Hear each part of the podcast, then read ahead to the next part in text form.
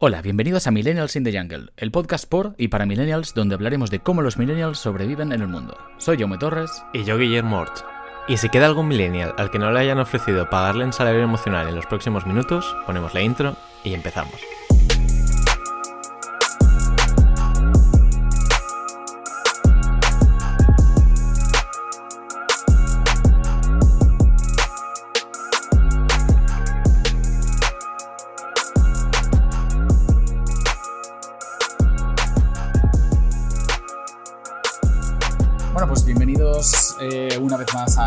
The Jungle, el podcast por para ingenieros.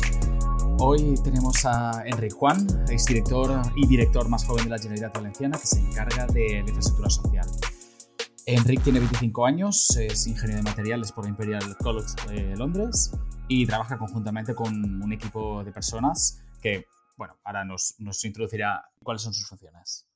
Bueno, pues en primer lugar, un poco por explicar qué es lo que yo hago. eh, bueno, yo soy un poco el responsable de un departamento de nueva creación esta legislatura, que es la que se encarga un poco de las infraestructuras de servicios sociales. Que dicho así puede ser un poco complicado, pero básicamente eh, es desarrollar todos los centros, eh, desde obras, mantenimiento, gestión económica, personal, de todo lo que sean centros de todo tipo de servicios sociales. Esto es desde residencias de personas mayores, centros de día para personas con diversidad funcional, eh, pisos de, pues de niños y niñas que tenemos tutelados en la Generalitat, eh, recursos para mujeres víctimas de violencia de género, un poco esa, en sentido amplio.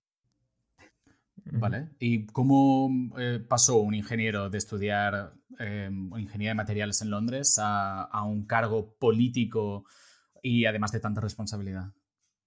Bueno, pues un poco, va a sonar un poco a estereotipo, pero eh, sí que fueron casualidades de la vida, como se suele decir.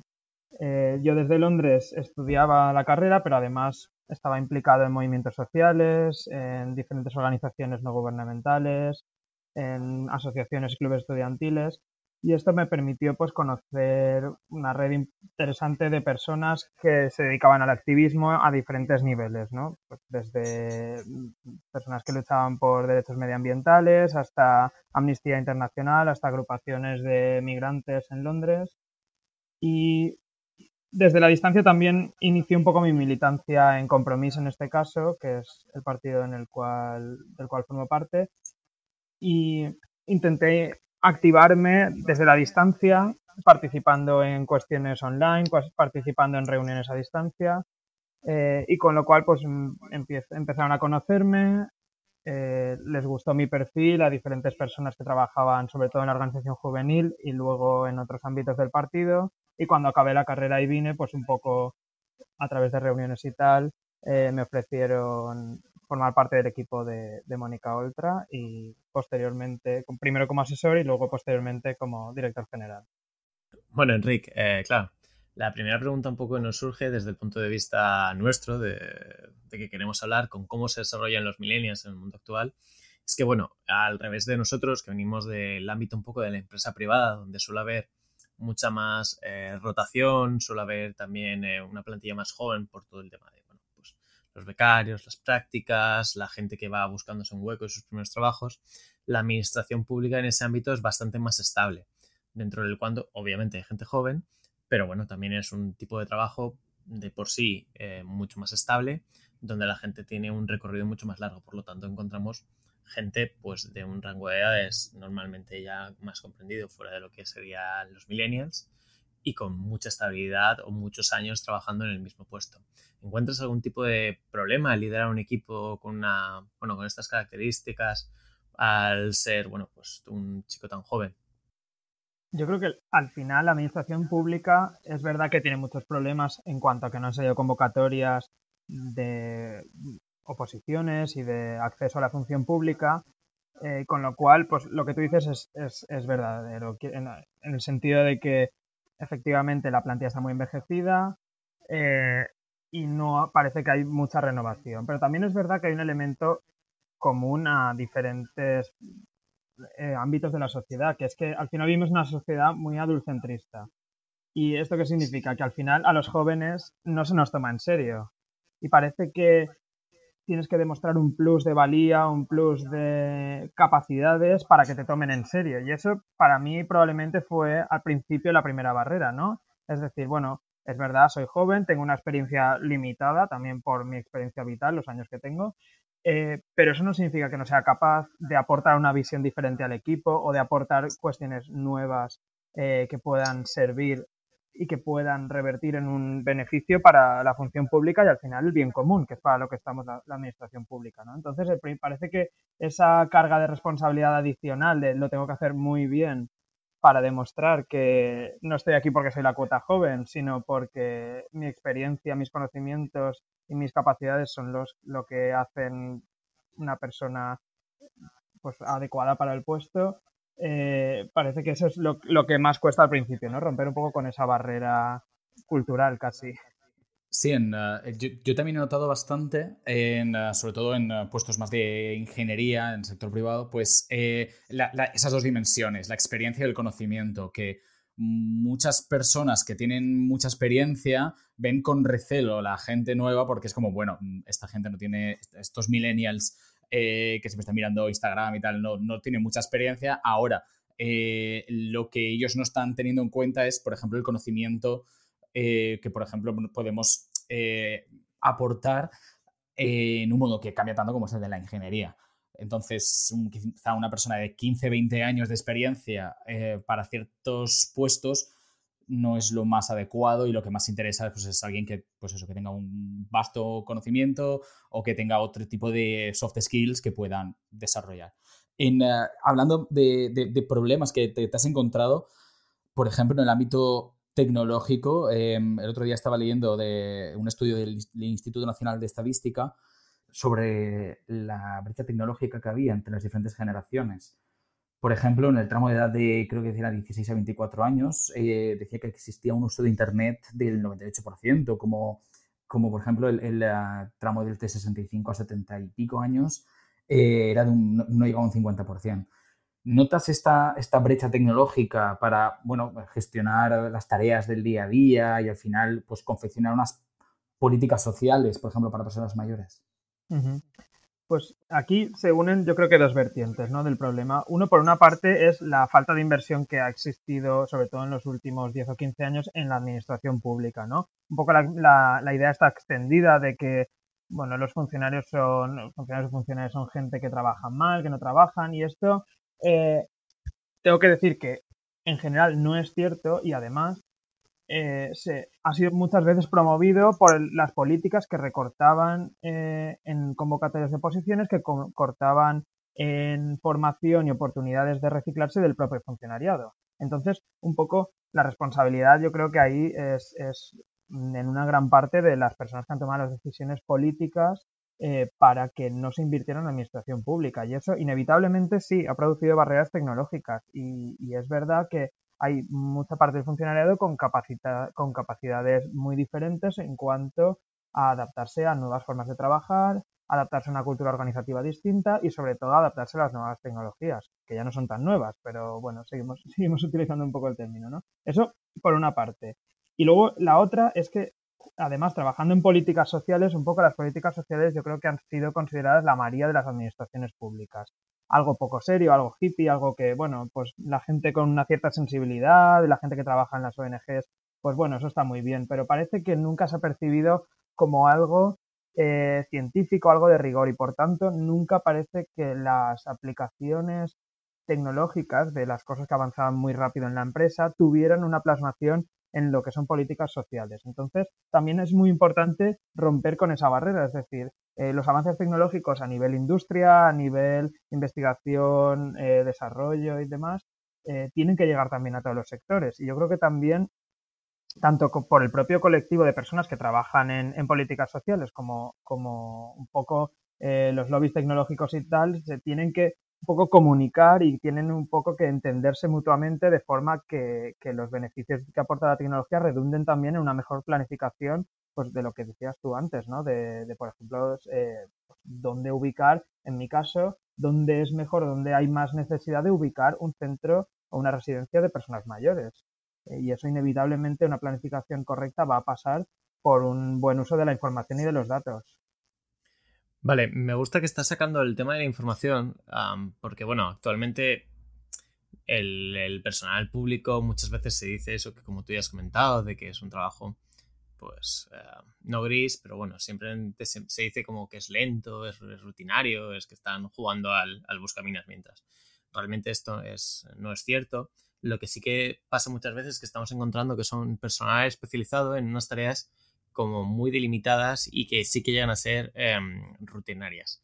Este tipo de trabajo es muchas veces altamente automatizable pues a través de pues simplemente a lo mejor de scripts o de algún tipo de algoritmo ah, y las, esto lo estamos viendo en las empresas, que antiguamente también pasaba, que estamos viendo un cambio, incluso a veces una hibridación, es decir, un conjunto de estos, de un modelo que estaba basado en la, información a un modelo basado en el conocimiento.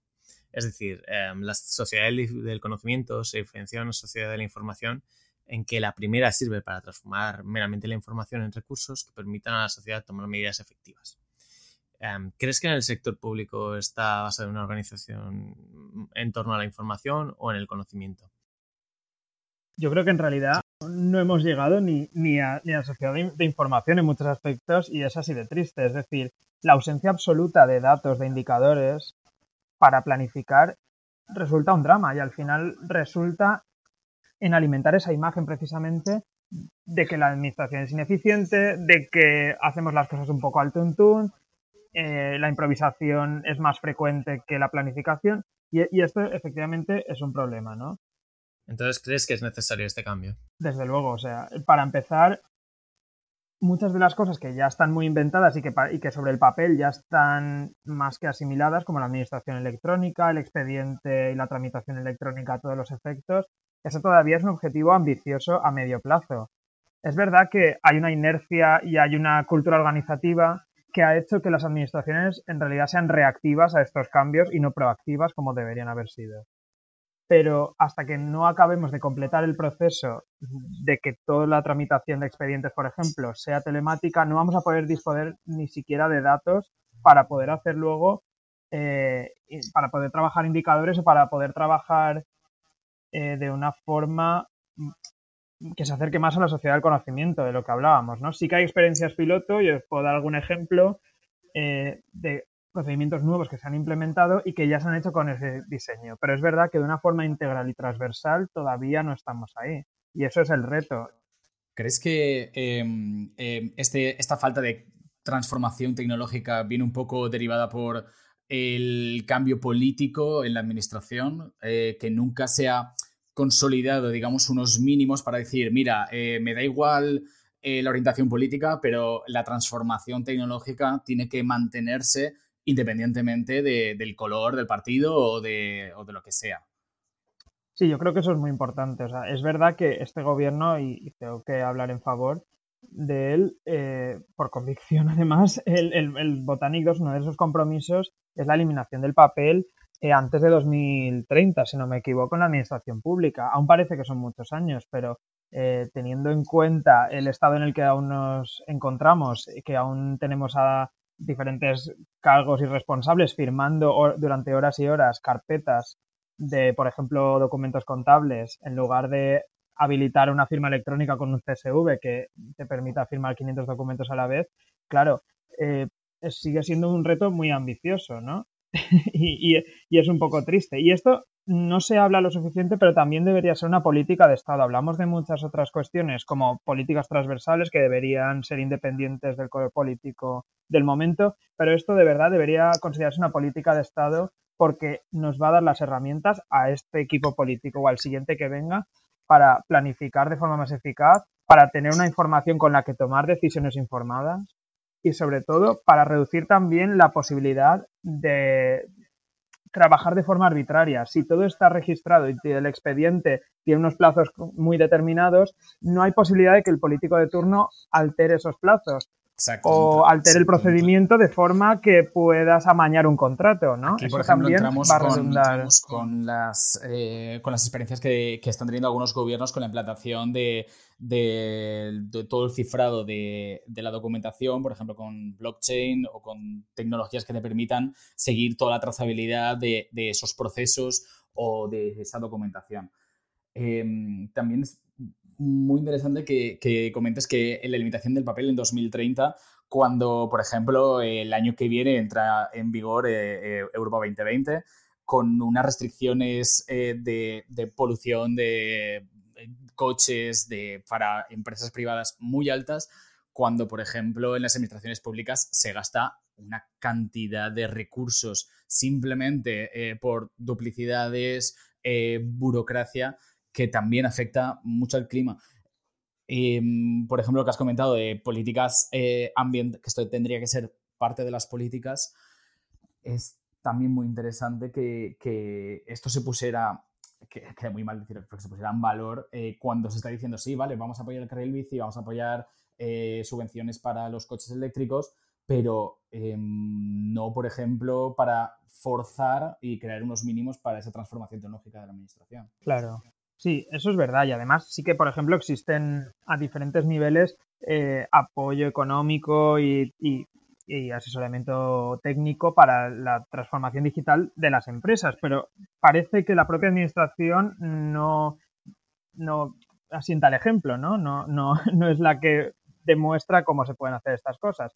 Poco a poco sí que vamos transformándonos en esta línea. Es decir, yo, por ejemplo, es un ejemplo probablemente muy gris, pero eh, tenemos un nuevo decreto de autorización, eh, acreditación y registro, ¿no? Que es un poco cuando una residencia de mayores quiere ponerse en marcha, tenemos que comprobar que cumple unos requisitos mínimos para autorizarse, ¿no? Pues hasta ahora las empresas o las entidades que querían autorizarse traían cajas y cajas con planos, con las escrituras, con los estatutos de la entidad que lo gestiona, con bueno, pues una cantidad ingente de documentación, como os podéis imaginar. Y además, eh, el problema del transporte, el problema del papel, porque hay que hacer copias, porque hay diferentes eh, departamentos que lo tienen que evaluar, etcétera, etcétera.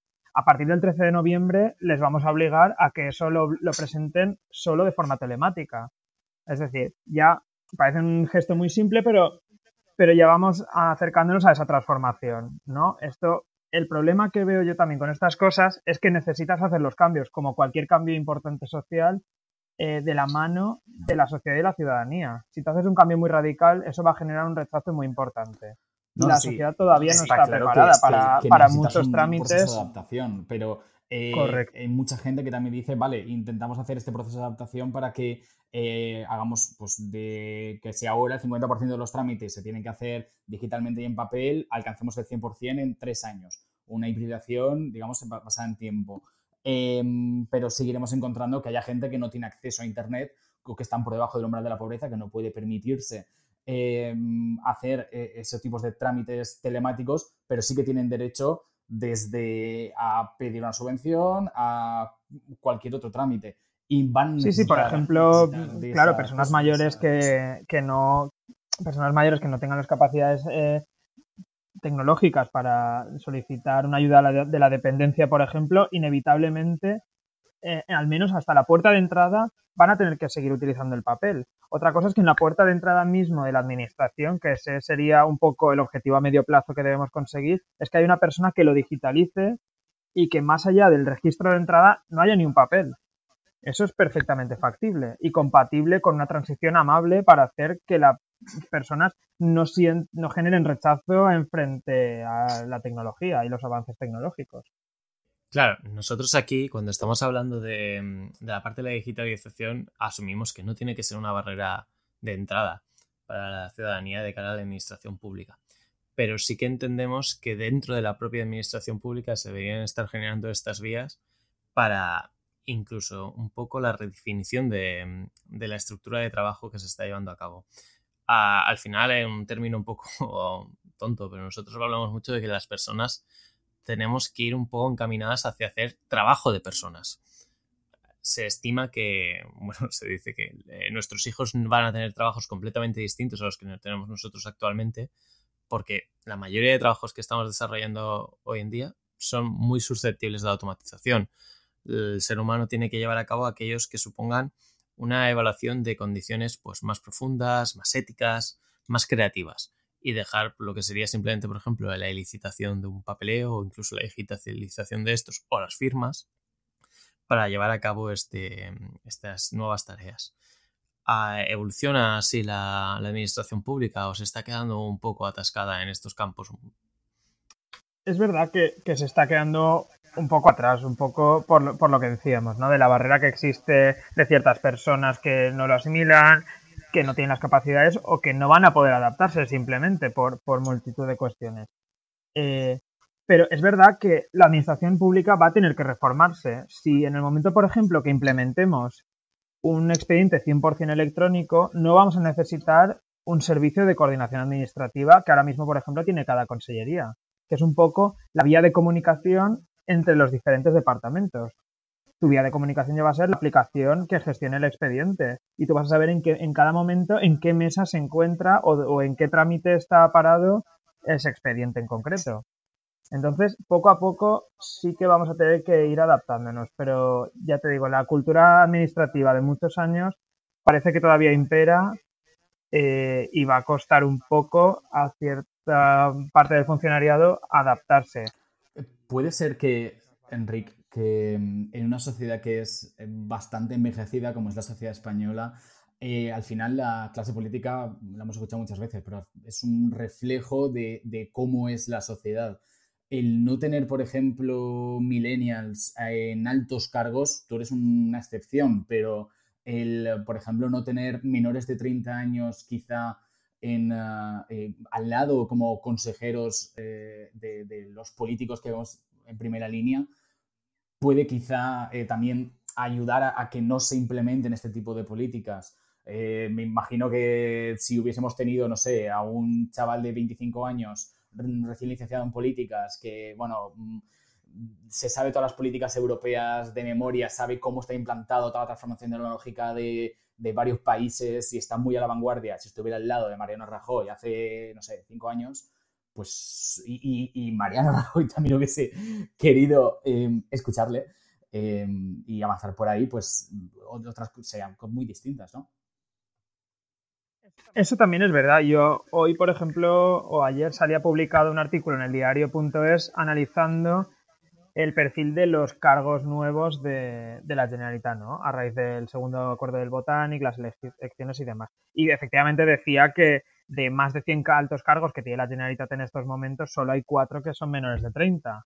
Entonces, es verdad que hay una poca representatividad de los jóvenes en el ámbito político, en el ámbito de la administración pública, especialmente cuando hablamos de gestión, ¿no? Porque parece que en cargos de representación eh, es más vistoso y parece que los partidos, a veces por convencimiento y otras veces porque queda bonito en la foto y hay que hacer una cuota joven, eh, pues añaden personas jóvenes a las listas, ¿no?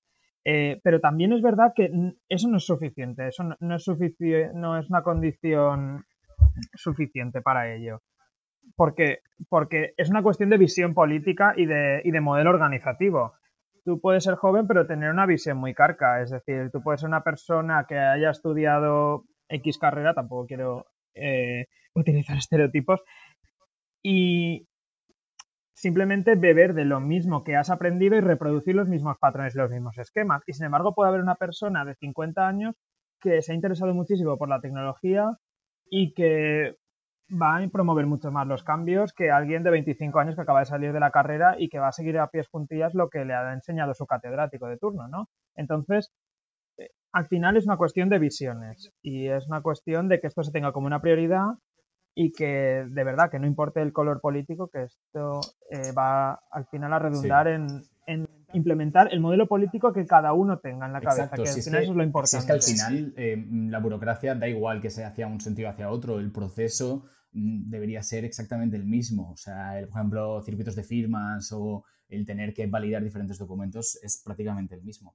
Eh, no sé si lo viste, Enrique, hace un tiempo cuando por el tema de, de, la seguridad en los perfiles de Facebook y en, uh, y Google, los dispositivos, llamaron creo que a la Corte Suprema eh, al CEO de Google y, a, al de Facebook a explicar cómo eh, tenían que eh, Mm, o sea, explicar mm, básicamente cómo funcionaba Facebook y Google. Entonces hacían preguntas súper absurdas de, pero Google me registra cuando yo me muevo de aquí a allá. Y claro, el, tío decía, bueno, no por defecto, si tú configuras que sí, dice, no, no, no. Y, entonces se, se, en un, en un ir y venir eh, que, que, no iba a ninguna parte y, era, la, gente se, se se reía muchísimo. Sí, otro de los temas importantes yo creo que es el tema de los datos personales, ¿no? Todavía no existe conciencia política de la importancia que van a tener en los próximos años el tema de quién controla los datos, quién es el propietario de los datos, cómo se pueden utilizar, quién tiene derechos sobre ellos. Y esto tiene consecuencias muy importantes, porque vamos trabajando en proyectos muy interesantes para automatizar, para conectar la información de diferentes actores eh, a, nivel, a nivel ya muy avanzado, pero sin embargo no tenemos resuelto el tema de los datos a nivel jurídico, ¿no? Y efectivamente los problemas que vemos con Facebook y demás es porque toda la gente jurista no estaba acostumbrada aún a trabajar con este lenguaje, ¿no? Entonces, por ejemplo, nosotros estamos desarrollando ahora lo que llamamos la, historia social única, que es un poco el volcar todos los datos de la SIP, que es la tarjeta sanitaria, ¿no? Que tiene todo tu historial eh, sanitario, de los tratamientos que te han dado y tal, con también con tu historia social. Es decir, si en algún momento te has quedado en el paro y has cobrado alguna ayuda, o si has solicitado la dependencia para una persona de la que te haces cargo. Y todo eso va a permitir trabajar mucho mejor, poner la persona en el centro de la administración y que no tenga que ir la misma persona a contar su situación, su DNI, su apellido, su domicilio, a todas las, a todas las ventanillas, a todas las administraciones diferentes a las que va. Es decir, con un único tarjeta referente vas a tener toda, o ni siquiera tarjeta física, ¿no? Eh, vas a tener toda la información disponible de la persona. Pero claro, ¿qué problemas hay ahí? Eso tiene demasiada información probablemente para, alguna, para algunos sectores. Si vas a hacer un trámite de Hacienda, probablemente no necesiten saber que tu madre tiene un grado 3 de dependencia. Entonces, es muy importante, una vez tengamos el sistema habilitado, que eso va a ser ya en los próximos años, porque hay fondos europeos y tal para desarrollarlo, eh, que se tenga un buen control de los datos y que se tenga un buen procesamiento de la información y que todo esto se haga bajo parámetros de seguridad y privacidad, que es muy importante y yo creo que todavía no hemos hecho el clic para asumir la Pero, importancia Enrique, ¿cómo, ¿cómo, crees que la gente puede...? Bueno, me, me, parece muy buena idea, pero veo un poco reticente a una persona que, es, por ejemplo, la persona media está un poco obsesionada últimamente con qué hace Facebook o qué hace Instagram con mis clics, con mis gustos, con las cosas que comparto, tema algoritmos, eh, hay mucha gente que se mete en mucha paranoia. Em, en cuanto vea que, bueno, que sus datos también están manejados por la administración pública, una cosa es Facebook, que es Facebook y que tiene unos abogados increíbles y muchísimo presupuesto, y otra cosa es la Generalitat Valenciana, que, bueno, pues hasta donde llega, modestamente podrá tratar los datos de una forma confidencial, pero ¿Crees que esto podrá ser reticente eh, en la integración? Sí, como con todos los cambios va a haber resistencias, pero es verdad que si aspiramos a una administración que sea amiga de las personas usuarias, que sea amiga de la ciudadanía, no tenemos que hacerles pedir, por ejemplo, cosas tan simples como que nos traigas una fotocopia de tu DNI. Es que eso es absolutamente ridículo hoy en día y los seguimos pidiendo se siguen pidiendo, además de que es ilegal desde hace unos cuantos años con la normativa estatal. Eso te iba a comentar, la, Ley Orgánica de Protección de Datos prohíbe ahora mismo los datos en físico, o sea, en papel. Exacto, exacto. Pues eh, se sigue haciendo ¿por qué? porque es lo que se ha hecho toda la vida y esto también es otra de las cosas importantes. A pesar de que las normas cambian, la cultura administrativa y la cultura organizativa tarda mucho más en cambiar en definitiva las mentalidades de la gente son mucho más lentas de cambiar que las leyes. Y mira que las leyes son lentas de cambiar porque tienen una tramitación, tienen unos filtros jurídicos, tiene que pasar por el Parlamento, pero al final todo eso no es suficiente para cambiar mentalidades y para que se implemente un cambio tan importante como, como el que estamos abordando. Sí, de esto, bueno, al final siempre da un poco la sensación de que no, la administración no es un early adopter de una tecnología. Yo simplemente a nivel personal, recuerdo que el otro día tuve que ir a empadronarme aquí en Barcelona y bueno, por un motivo se me olvidó llevar el contrato del piso y le dije a la, casilla de, atención que, bueno, podía enviar una copia digitalizada porque había digitalizado el, el contrato. Ah, me dijeron que no era válido y tengo que esperar otro mes hasta que me han vuelto a dar cita. Claro, porque es, muy probable, existe una gran probabilidad que, que, tú hayas falseado un contrato, te hayas tenido la molestia de escribirlo, imprimirlo, foto, eh, escanearlo, subírtelo a Drive y luego ir, ir, a registrarte.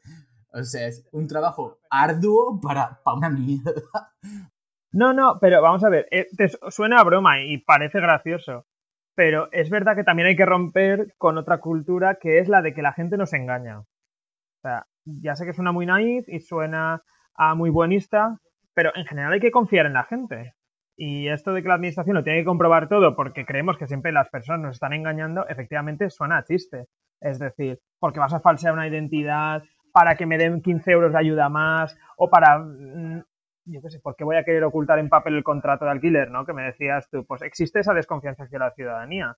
Y yo creo que un poco romper con eso y, poner medios para que sea todo mucho más fácil, lo que decía yo antes, ¿no? Si tenemos una historia social única, es verdad que la gente va a ser reticente, ¿no? De que la administración eh, con más o menos garantías tenga toda esa información sobre mí.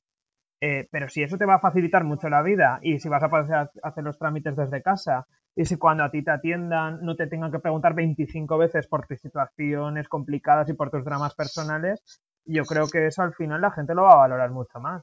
Aunque es verdad que van a existir dudas como siempre y para eso hay que poner medidas de control previo y una buena legislación que proteja bueno, todo. Pero del mismo modo también la información justamente que vais a manejar vosotros, ya que hablábamos antes de Facebook, no es cuántos gatitos te gusta ver por hora o cuál ha sido el último bolso que te ha llamado la atención. Estamos hablando de información muy delicada sobre las personas en las que yo, por ejemplo, cuando voy simplemente a renovarme el pasaporte, eh, no me interesa que una persona de turno sepa que he pasado por una bancarrota o que me he recuperado de un cáncer recientemente. Exacto. Sí, sí. Entonces, por eso es, muy importante eh, determinar bien el alcance de los datos y al final dejar un poco claro que la persona que es propietaria de la información de los datos es la propia persona y tú cedes los derechos para usos específicos, ¿no? Y es, todo esto todavía hay que trabajarlo y hay que, y hay que recogerlo bien. Pero es, precisamente lo que vosotros decíais, ¿no? Eh, si vas a un trámite de Hacienda, pues igual no te viene bien que sepan tal información sobre tu historial porque hace 20 años hiciste una infracción leve que no tiene ninguna importancia, ¿no? Y eso parece que ya te va a marcar de por vida. Entonces, esas situaciones y esa hiperinformación que ahora todo el mundo parece que va a tener del resto de personas, eh, va, va a requerir que nos adaptemos a, esa, a ese nuevo paradigma al final, que es el de que los datos van a imperar por encima de todo, ¿no? La datocracia que algunos llaman. Un poco Black Mirror, ¿no? O sea, al final todo está registrado, tú tienes mejor ah, historial, por lo que puedes acceder a ciertas cosas, tú no, y todo esto. típico de las valoraciones en los aeropuertos de cómo ha tenido hoy el día y luego lo cruzan con quién ha limpiado el baño y saben qué limpiadora pueden echar y no. Ya. Limpiador o limpiadora. Bueno, y ya, ya ni siquiera eso, sino simplemente ya se, en China, en algunas regiones, ya se ha empezado a instaurar lo que sería el, el perfil como ciudadano en el cual a ti te registran la actividad. Sabemos que hay zonas en las que son capaces de traquear perfectamente los movimientos de una persona a lo largo del día. Y tú puedes sufrir, por ejemplo, una penalización en el coste del transporte público en base a tu historial como buen ciudadano. Sí, sí, existen experiencias del todo bizarras todavía, ¿no? Y, y para eso hay que, hay que dotarnos de un buen control. Claro, en los datos pueden utilizarse en beneficio de la ciudadanía o pueden utilizarse para hacer pues, dictaduras mucho más potentes y con una capacidad de control eh, que dé mucho más miedo, ¿no? Y esto al final es como todo. A pesar de los avances tecnológicos, tienen que seguir existiendo los filtros éticos y los filtros morales eh, y las limitaciones que nos autodotemos para que al final esto sea tenga, al final es lo que estábamos hablando antes eh, de que las personas se centren en trabajos más mm, de conocimiento y de, y de, creatividad y realmente tener que la ética sea la, la que, bueno, que las, que las, personas sean las que tengan la ética y, y esa forma de pensar y que mmm, los temas burocráticos de saber a quién le tengo que dar una renta o, o no sé, o, o diferentes aspectos, pues que se queden más en, bueno, pues tengo un algoritmo que me dice en base a todos estos datos lo, que es más probable a lo que yo puedo acercar una, una beca o, ciertas prestaciones, eh, de tal forma que luego ya pues pasan el filtro humano, digamos, de, bueno, ya, pero aquí hay excepciones, esto no se puede contemplar de esta forma, aquí hay algo que el algoritmo no ha contemplado y que tengo que mejorar, y es todo ese filtrado sobre todo en el momento de, hibridación de ambos, ambos escenarios. Enrique, otra pregunta que un poco también me estaba surgiendo es que, bueno, Jaume y yo venimos de, de, bueno, de sectores como el ferroviario o la automoción, donde la, la innovación juega un papel em, crucial. Básicamente, en nuestro caso es porque hay una, una competitividad eh, brutal. En el caso de la administración pública no creo que tenga que ver tanto, porque no vamos a poner a competir la administración pública española contra la francesa. Sería interesante. Incluso Unas permitirlo, pero no es el caso. En, en, este caso realmente es más porque necesitamos que haya una, una innovación y un desarrollo porque eso va a repercutir en el bienestar social en el, bueno, el concepto de Open Innovation hace referencia pues, a estas estrategias de una organización en la que desarrollan cooperación con otras agentes para enriquecerse de, los inputs y así poder pues, reducir los costes de la, de la investigación. ¿Tú crees que existe este concepto de Open Innovation en la administración pública? No, todavía no. Formalmente tenemos sistemas de participación y muchos de ellos se considera que se han digitalizado pero viene a ser poco más que cuando antes se colgaba en el diario oficial un texto en papel eh, y tú presentabas por registro de entrada en escrito unas alegaciones. Las personas, pues, o los gestores o, las personas que están en responsabilidades, las analizan y las deciden incorporar o no. O sea, eso tampoco es un elemento de, innovación ni de participación, ni, bueno, ni de Open Innovation, ¿no? Que es un poco lo que preguntabas. Eh, yo creo que el hecho de que no tuviéramos sistemas potentes de recopilar información hasta ahora, efectivamente lastra la capacidad que tenemos de que haya diferentes actores que tengan y que introduzcan inputs al sistema para mejorar nuestra gestión. Y esto además ha pasado en paralelo a un proceso de externalización de la administración. Es decir, muchos años se ha apostado por privatizar, por externalizar, por encargar a empresas o entidades externas que realicen tareas cuando la administración no puede llegar allí, ¿no? Y no puede llegar porque no se ha apostado por la administración. ha sido plenamente una decisión política consciente. Claro, el, el, hecho de externalizar hace que tú además pierdas control. Y si no tienes un sistema, pues como el que te decía antes, ¿no? De historia social única o de recogida de datos equiparada, eso no te permite tener conocimiento de lo que está haciendo y al revés, en lugar de hacer aportaciones para que el sistema común tenga más información y más datos para gestionar mejor, lo que estás haciendo es trocear la información y competir. La única competencia en este caso es desleal y negativa eh, por guardarte una información para tú hacer una competencia a la administración por fuera. y eso desde luego no redunda en una mejor gestión de lo claro, Nosotros entendemos que al final lo público debería tender a ser lo, lo más eficiente, pero una duda que me surge es que muchas veces de cara al ciudadano, la sensación de que la única interacción que tiene con la administración es a la hora del voto, es decir, tú estableces el voto cada cuatro años y a partir de ahí eh, cesa o se interrumpe hasta un proceso de cuatro años tu intervención de nuevo con la, con la administración pública. Claro, esta herramienta muchas veces eh, pues no es lo mejor porque tendemos a castigar con el voto y muchas veces no creo que ni siquiera sea la mejor alternativa. No, no merece la pena que por un enfado porque no has podido tramitar N recursos que te hacían falta o no has recibido una ayuda, estés castigando con, la acción de, tu voto a otras personas que dependerían de un gobierno pues para que se les aprueben unas ayudas o para que se les mm, considere como personas incluso. Ah, en este caso, estas herramientas serían mucho más potentes para poder tú mostrar tu enfado o tu castigo respecto a un tema en concreto y focalizar tus acciones. ¿Realmente también crees que puede haber parte de la administración que no le interesa? Que se la Perdona, Guille, eh, estamos hablando de un TripAdvisor de los diferentes departamentos de la Generalitat. Porque, me está gustando la idea. Más o menos.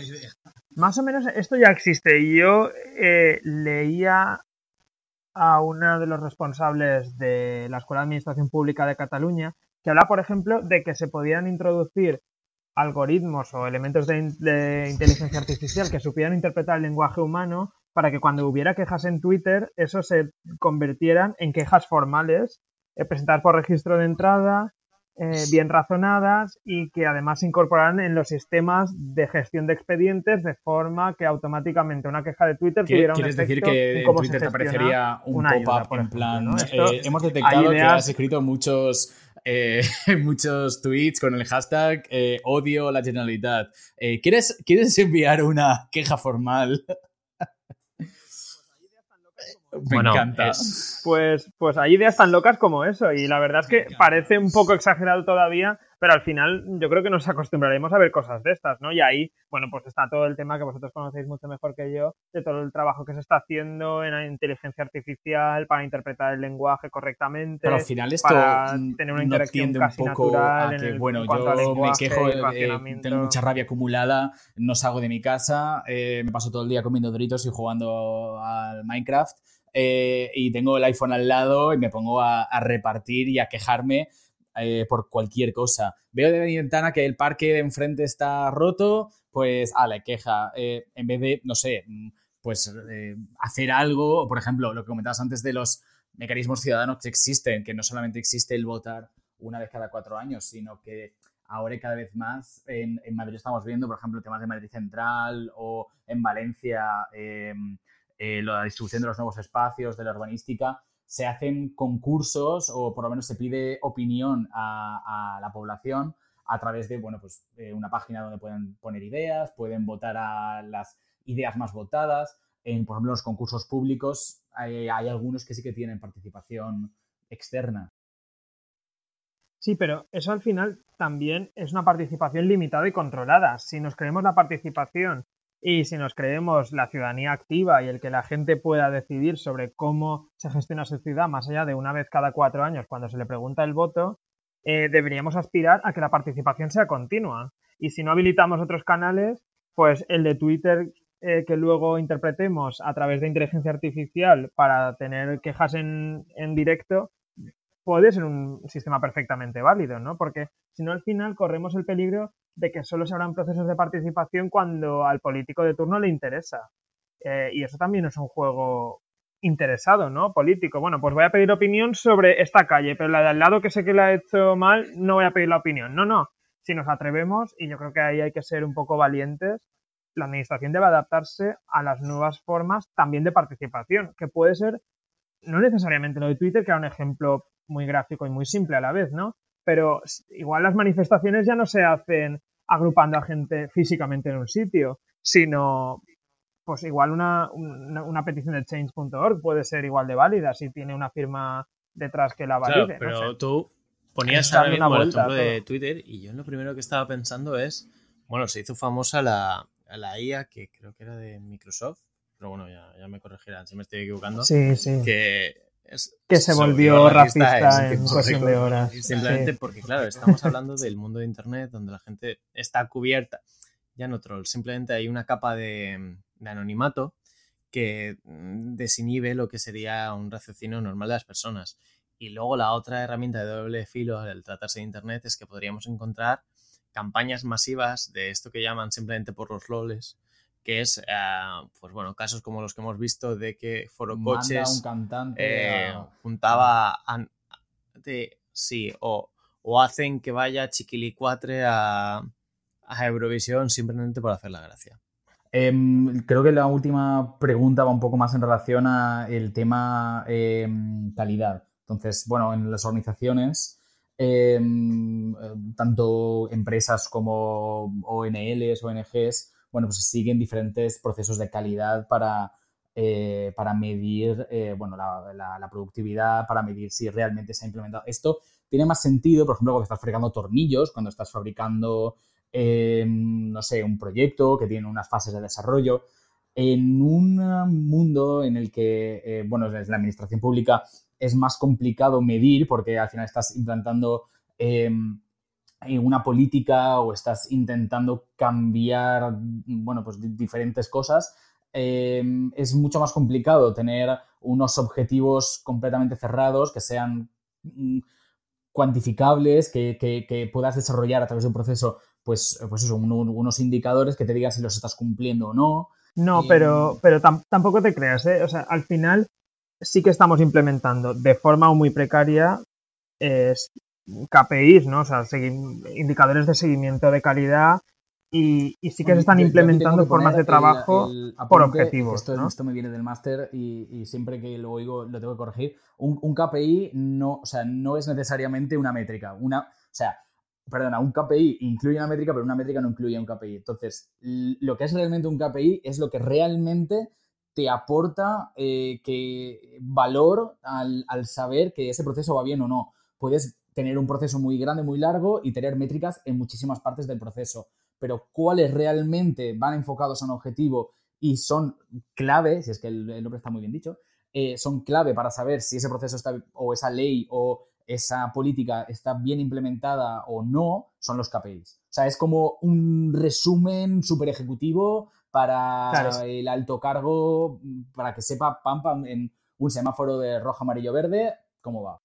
Vale. No, es, verdad que, sí que estamos implementando en cierta medida estas cuestiones, ¿no? Por ejemplo, os voy a poner un ejemplo con el que yo he trabajado y es que implementamos un sistema de Business Intelligence eh, de gestión de datos y de seguimiento de la tramitación de expedientes de la Renta Valenciana de Inclusión, ¿no? que es una ayuda social que, implementó este gobierno en la anterior legislatura.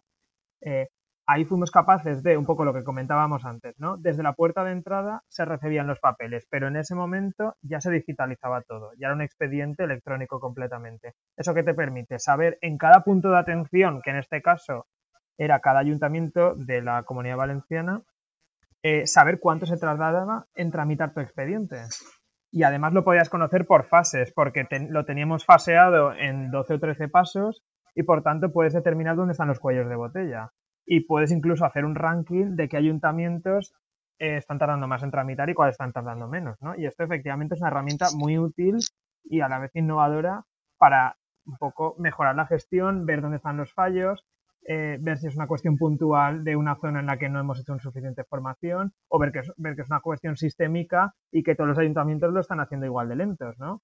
Eh, entonces, trabajar con eso pues requiere primero de sistemas de, recogida de información y para eso la digitalización y luego pues poner énfasis en el hecho de trabajar los datos. ¿Seguís algún proceso de, calidad para poder definir esas métricas o es basado en vuestra experiencia, basado en vuestro, vuestra definición del proceso de, vale, pues si un papel eh, tiene que pasar por el registro de entrada, tiene que hacer todos estos pasos, vale, pues después de cada paso yo lo que haré eh, será, pues, no sé, ponerme un indicador para ver cómo va cada uno, monitorizar y tal, pero todo esto responde a, algún proceso, perdona, a algún modelo de, calidad de la... Joder.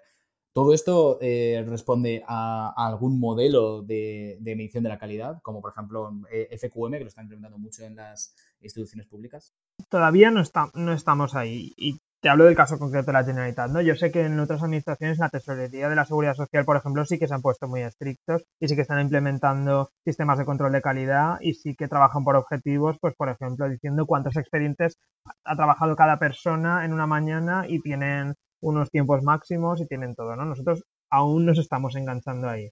Eh, pero también es verdad que hasta que no tengamos todo el proceso digitalizado y no podamos conocer las métricas de todos los pasos completos del proceso, no vamos a poder implementar eh, estos sistemas porque al final tienes que analizar de principio a fin, ¿no? Y si llega aquí y al final el último paso, que es como está ocurriendo todavía, eh, tienes que imprimir para que lo fiscalicen, intervengan y hagas el documento contable, que son cuestiones de, de pago de administración, pues al final, por mucho que hagas en la primera parte del proceso, no vas a poder hacer un proceso de mejora continua hasta que no lo tengas todo. Muy bien. Entonces, Entiendo que aquí la, parte de tener millennials y tener gente muy ducha en temas tecnológicos te ayuda mucho. O, tenéis eh, un gran apoyo por parte de alguna empresa que os esté ayudando, pero, pero bueno, esto, gente que haya hecho algún un máster de dirección de organizaciones eh, o, personas que tengan mucha experiencia en esto,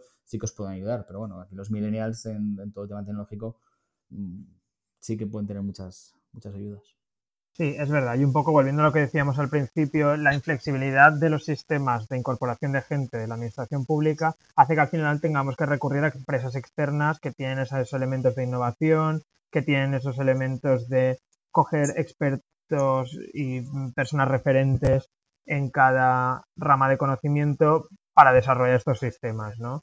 Y es verdad pues que ahí entran muy bien todo el equipo de millennials que, que dan un poco nombre al podcast y que, y que al final son los que impulsan un poco los cambios, eso sí que es verdad.